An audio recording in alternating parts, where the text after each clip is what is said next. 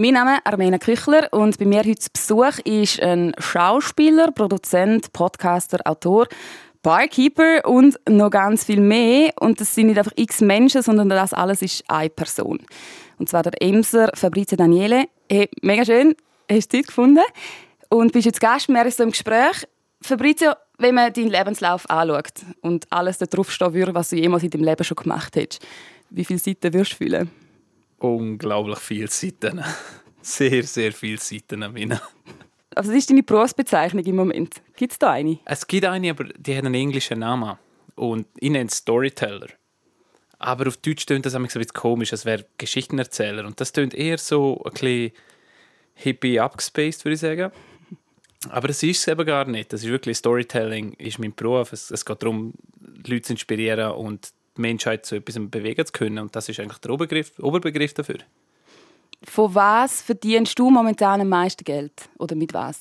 Also ich glaube, das meiste Geld verdiene ich momentan mit, ähm, mit meinen Schauspielchips und der Behind the Camera, also Produktion, Produktionsleitung und Regie vor allem. Du bist gerade mal Anfang 30. Andere in diesem Alter haben einen fixen Job, ein geregeltes Einkommen, vielleicht eine Familie. Und so, wenn man es jetzt so böse bezeichnen würde, so ein typisches Bünzli-Leben. Ja. Und du bist selbstständig, bist unterwegs mit ganz, ganz vielen verschiedenen Projekten. Hier in Graubünden, aber auch in der ganzen Schweiz und im Ausland. Wie kann man sich eine Woche in deinem Leben vorstellen? Wie sieht das aus?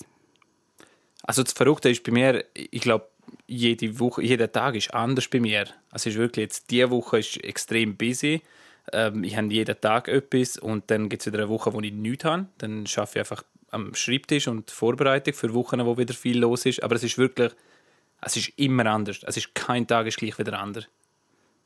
Was sind, also es tönt einerseits mega cool und mega abwechslungsreich. Was sind die Schwierigkeiten von dem ganzen Lebensstil, den du hast? Puh. Es gibt unheimlich viele Schwierigkeiten, wenn wir ganz ehrlich sind. Die größte Schwierigkeit ist sicher, dass ich, nachdem ich dreieinhalb Jahre in Amerika gelebt habe, lebe ich jetzt wieder in der Schweiz, in einem Land, wo Struktur und, und Organisation in dem Sinn sehr willkommen ist. Und ich fahre dort halt meine eigene Schiene. Ich habe die Struktur nicht, ich habe den Alltag nicht, ich habe den 9 to 5 nicht, Monday to Friday in dem Sinn. Und dort bin ich in Amerika schon viel freier gewesen und auch weniger haben, wir, haben die Leute weniger müssen erklären, warum ich das so mache und wie ich das mache. Da ist es schon, man merkt einfach, die Leute sind sofort so, hm, okay, anders. Und ja, und dann gehe ich zum Teil ins Schema zurück, okay, ich muss jetzt dem erklären, ist mir wichtig genug, dass ich dir das erkläre oder soll einfach damit rechnen, dass mein Leben eh nicht verstehst und nie verstehen wirst. Was ist das Coole daran? Das Coole daran ist, dass ich mir jeden Tag so kann einplanen kann, wie ich will. Dass ich mir aber auch Zeit nehmen kann für die Sachen, die ich will. Und vor allem kann ich mir auch Zeit nehmen für die Menschen, die ich sehen will. Und das auf einer ziemlich spontanen Ebene. Das heißt, ich muss nicht, ich muss nicht wochenweise voraus abmachen, um mal ein Wochenende mit jemandem zu verbringen, sondern ich kann mega spontan, ich könnte jetzt einem Kollegen anrufen und sagen, hey, ich komme morgen im Fall auf Helsinki und dann sind wir zwei Tage in Finnland zusammen. Und, und, und und das auf einer Ebene mit Freunden, aber ich kann mega spontan kann einfach sagen, hey, heute bin ich am Nachmittag mit meinen Eltern daheim und heute gehe ich zu meiner Schwester. Oder heute nehmen wir Zeit für einen wunderbaren Menschen in meinem Leben. Und das geht finanziell alles auf, weil du dir das auch einfach so selber planen Boah, Ich glaube, es geht finanziell auf. Ich meine, ich bin unheimlich dankbar, dass ich, als ich 15 war, bin 16, habe ich nicht wirklich gewusst, was ich mache. Ich habe das KV gemacht. Und darum, wirklich ist es so. Ich habe wirklich nicht gewusst, was. Und wie man so sagt, ja, wenn ich weiß, machst du mal das KV. Und ich denke, ja, ja, mach ich mal. Aber rückblickend die beste Entscheidung, die ich treffen konnte, weil durch das KV habe ich das Businesswissen, das, das rechtliche Wissen, all die Grundlagen, Rechnungswesen, das ist mir alles geblieben. Und dementsprechend kann ich als Künstler leben, aber mein Leben und mein Geschäft wie ein offizielles Geschäft führen und, und meine Finanzen auch dementsprechend unter Kontrolle haben. Und das bedeutet halt, dass ich, dass ich wirklich gut mit dem Geld umgehen kann mittlerweile, dass ich das sehr gut strukturiere innerhalb von dem unstrukturierten Leben. Ja. Und äh, man muss schon sparen. Das ist so, weil es gibt trockene Phasen, wo, wo einfach zwei, drei, vier, fünf Wochen kein Projekt reinkommen und dann, dann musst du je nachdem zu der Reserve greifen. Kannst du dir vorstellen, um irgendwann in ein paar Jahren Nein. Nein. Ich weiß, was kommt. Nein. Nicht. Nein. Keine Chance. Keine Chance. Machst du das den Rest von deinem Leben so? Das werde ich den Rest von meinem Leben so machen, ja. Okay. Ich, aber es geht nicht einmal darum, es geht nicht um, um den Alltag. Ich habe auch schon Bewerbungen geschickt für so einen 20%-Job. Und zwar einfach aus dem Grund, weil es ist schön, es wäre auch gemütlich einmal schlafen können und sagen, ah, easy, in diesem Monat kommen 500, 600 Franken rein von irgendwo, weil das, das ist geregelt. Aber ähm, bis jetzt nur Absagen gekriegt, weil ich glaube 20% ist nicht so gesucht auf dem Markt. und irgendwo durch denke ich aber auch, eigentlich ist es schon recht, weil eigentlich will ich das gar nicht. Ich glaube, es ist nur mich zurück in der Schweiz, wo das Gefühl hat, ich muss mich ein bisschen wieder am System anpassen. Aber eigentlich will ich das gar nicht.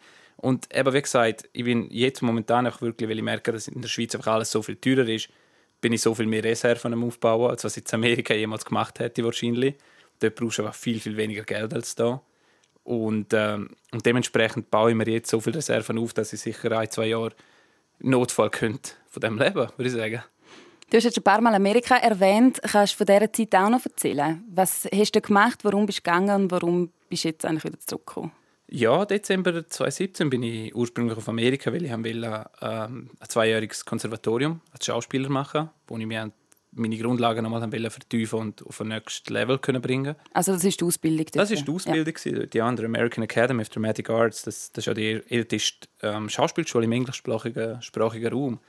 Und das ist aber mehr ein Vorwand, gewesen, um länger können in Amerika zu bleiben. Das Hauptziel war eigentlich, um in Amerika Schauspieler und Produzent und Regisseur zu werden. Haben dann aber sehr schnell gemerkt, dass, ja, wie soll ich es erklären? Ich bin aus einem Grund über, aus irgendeinem Grund zurückgekommen, aber mein ganzer Fokus, meine ganze Lebenseinstellung hat in diesen dreieinhalb Jahren hat sich komplett verändert. Weil ich bin dort über sehr fokussiert, sehr zielbewusst, genau gewusst, was ich will und was ich nicht will.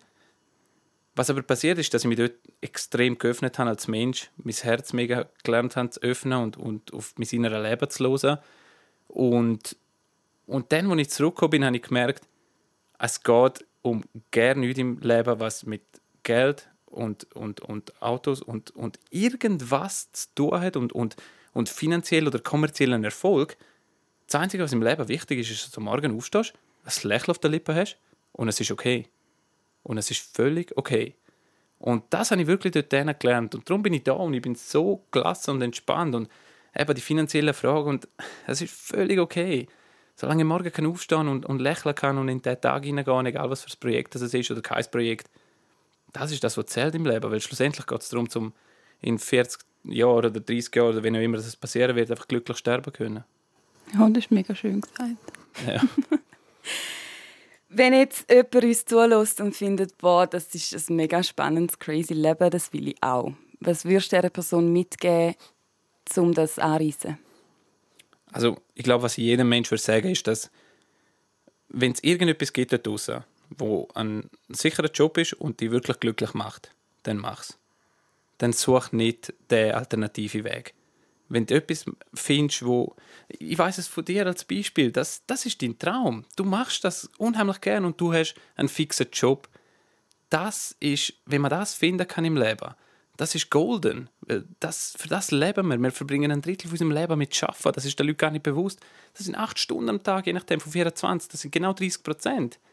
Und die acht Stunden am Tag verbringen wir mit einer Tätigkeit. Und wenn die uns nicht Spaß macht, dann, dann kann es doch nicht gut kommen.